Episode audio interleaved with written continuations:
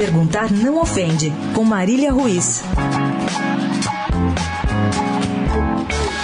Já falei aqui da quase inexplicável antipatia que Neymar criou nos torcedores brasileiros tão carentes há tanto de um símbolo na seleção brasileira. Neymar é sem dúvida o melhor jogador brasileiro que surgiu neste século. Ele é a nossa chance clara de ter um jogador como o melhor do mundo depois de tantos anos. O último foi Kaká em 2007 mas o comportamento do jogador mais caro do mundo ainda desagrada gregos, troianos, brasileiros e agora escoceses. Neymar estreou na Copa dos Campeões pelo Paris Saint-Germain, goleando o Celtic em Glasgow. Fez gol, deu assistência, seu time goleou, mas os jornais britânicos de ontem trazem uma série de análises sobre os porquês de tantas vaias que o brasileiro recebeu. Além dos lances de efeito, o jogador brasileiro se irritou e irritou o torcedor local com o desentendimento infantil com o marcador e o temperamento nervosinho com o qual já estamos habituados. Por que será que agora, com quase 26 anos, Neymar segue tão instável?